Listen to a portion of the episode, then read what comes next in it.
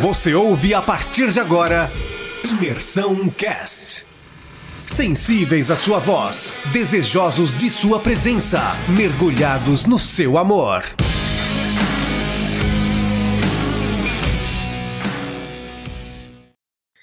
Bom dia, galera. Tudo bem com vocês? Vamos para a parte de Gênesis capítulo 48, onde temos um texto muito incrível que me chamou muita atenção, onde Jacó abençoa José e seus filhos. Vamos estar resumindo um pouquinho da história.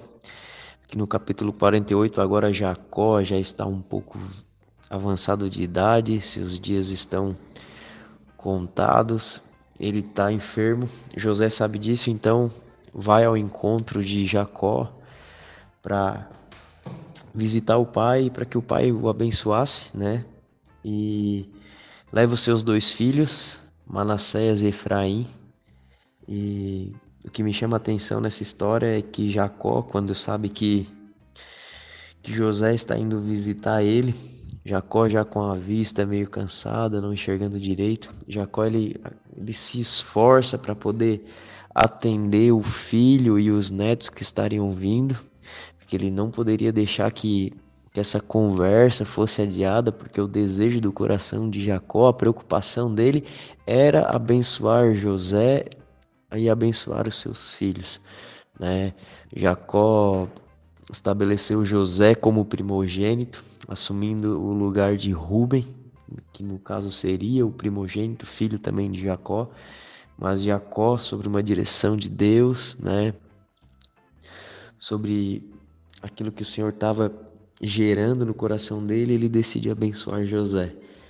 E um ponto legal dessa história é que Jacó, em meio a tanta debilidade, passando por enfermidades, já velho, ele quando ele se encontra com José e seus netos, ele ele não fica se queixando da vida, falando dos problemas, ele logo ressalta o nome de Deus, começa a falar do Deus Criador, Todo-Poderoso que abençoou a vida dele, começa a contar experiências que teve, que o Senhor foi o pastor dele, que guiou, que protegeu, guardou ele, livrou ele de todo mal e guardou ele até ali.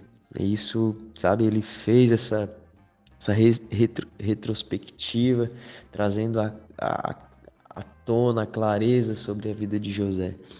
E um ponto legal também que acontece é que Jacó, ele quer abençoar seus netos que seria Manassés e Efraim. Então ele adota os seus netos. Então os seus netos assumem o lugar de Levi e Simeão, ou seja, já é, José como primogênito e os seus dois filhos agora são adotados por José para que eles possam receber a bênção de Deus. E aqui, cara, isso me, me remete muito a Cristo, sabe? Onde a gente também, através de Jesus Cristo, a gente é adotado por Deus, né? Sabe? Deus ele nos adotou para que a gente pudesse ser abençoado por ele. Olha que lindo isso como tem uma ligação forte, me fez lembrar lá de de João capítulo 1, onde fala que o primogênito, né, onde aquele aquele texto é muito legal.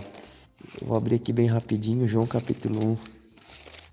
Ele fala mas todos que o receberam e aos que creram no seu nome, deu-lhes a prerrogativa de se tornarem filhos de Deus. Ou seja, então, através de Cristo, a gente é adotado por Ele, nos tornamos filhos de Deus e também fizemos parte das bênçãos e das promessas de Deus. Cara, muito lindo esse texto e tem, me chamou muita atenção. É, que essa palavra possa trazer direção, clareza, ilumine os nossos caminhos, a nossa mente, né? E que a gente tenha essa consciência de que a gente foi adotado por um Deus que nos amou para que pudesse nos abençoar.